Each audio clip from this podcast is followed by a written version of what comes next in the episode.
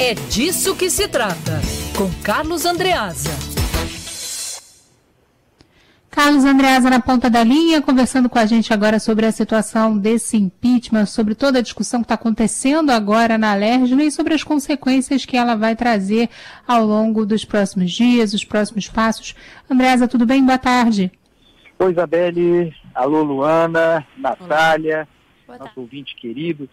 Quero, Isabelle Rangel, antes de tudo e, e a título de justiça, dar parabéns ao Gustavo Lehmann pela cobertura que tem feito desse processo de impeachment é, do, do, governador afastado Wilson Witzel.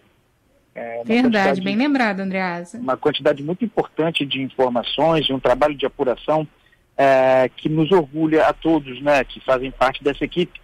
Para o nosso ouvinte ter é, noção, ordem de grandeza do que levantou Gustavo Lema, é, ele, ele, nos últimos dias, é, conseguiu falar com 69 dos 70 parlamentares da AREG, exatamente o quórum que está lá agora, com exceção do parlamentar que está afastado, é, e os ouviu a respeito da expectativa de voto, da intenção de voto no processo contra o Wilson Witzel. E, é claro que isso pode mudar, né? É, por algum arranjo político, é, mas Gustavo Slema ouviu dos 69 a intenção de votar pela denúncia, né, para que a gente mude de fase, como, se, como diria um gamer, avançando para a comissão mista, é, que terá, uma vez concluída essa votação, dois terços certamente atingidos, é, a comissão mista que tratará do, do, definitivamente do afastamento do governador Wilson Witzel, Witzel comissão mista que reunirá cinco desembargadores sorteados entre todo o corpo de desembargadores do TJ e cinco parlamentares, deputados estaduais, conforme disse o Sleman, a negociação para compor, para fazer parte dessa, desse, dessa comissão final já está a todo vapor. Ah, bem da verdade, temos falado sobre isso diariamente aqui, Wilson Witzel é governador do passado, sem volta, de maneira incontornável, desde que a situação dele já era muito ruim, eu nunca tive dúvida de que, é, talvez levando mais tempo, o processo de impeachment seria concluído negativamente para ele. Mas a casa caiu e nós estamos apenas assistindo ao que se pode chamar de encenação do, do ato político.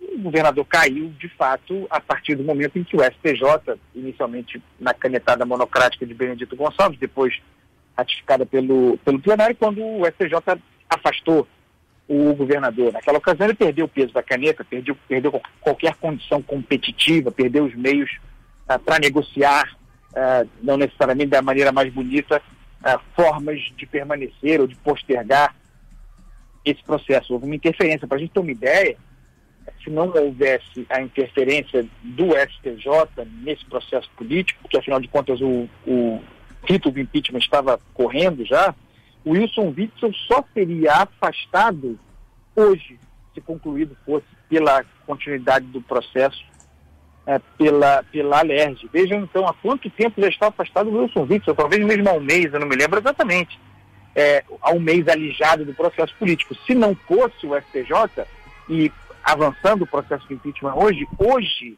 a partir dessa etapa, concluída essa etapa em plenário, ele seria afastado, mas afastado já está. Temos noção da cena. Então é um processo uh, político, naturalmente. É normal que Witzel queira se defender.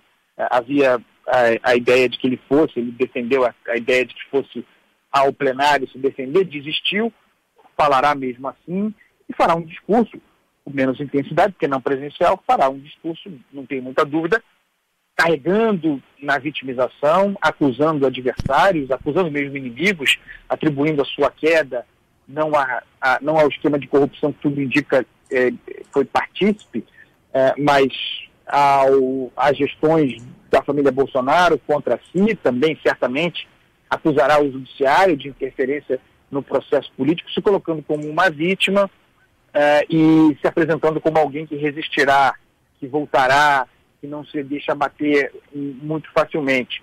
Se especulou também sobre a possibilidade dele apresentar um pedido de renúncia, com o que é, resguardaria os seus direitos políticos, Ele reagiu dizendo que isso não era verdade, que isso não, não procedia, que era boato, que ele ficaria até o final. Não se pode descartar essa hipótese, considerando que, que ele ainda falará, pode compor um teatro, a renúncia é uma possibilidade menor, mas existe. Estamos todos aqui, Gustavo Lema presencialmente, uh, acompanhando esse extraordinário teatro de um ex-governador que se quer afastar. É, um, é uma circunstância muito curiosa. Você falou a respeito do tempo que o Wilson Witzel está afastado, Andreasa, desde o dia 28 de agosto, ou seja, quase, então, quase um, mês. um, mês. A gente está falando de um período de quase um mês de afastamento, né, do governador do Rio, Wilson é Witzel. É e a gente tem aí agora essa definição. Imagina quanto tempo né, que essa investigação estaria é, em andamento nesse período de um mês. Quanta coisa não poderia ter rolado no governo caso o Wilson Witzel tivesse continuado é, até a gente ele, chegar para a definição hoje de afastamento ou não, né? Ele teria, ele teria condições de resistir, né? Condições políticas de resistir. Talvez a gente não tivesse um placar tão dilatado assim. Mas já era né, o Wilson Witzel já era, esse é um processo sacramentado. Lembrando que, mudando de etapa, não havendo renúncia de Wilson Witzel, a comissão mista tem até 180 dias para concluir o processo. Me parece bastante óbvio que isso acontecerá bem antes.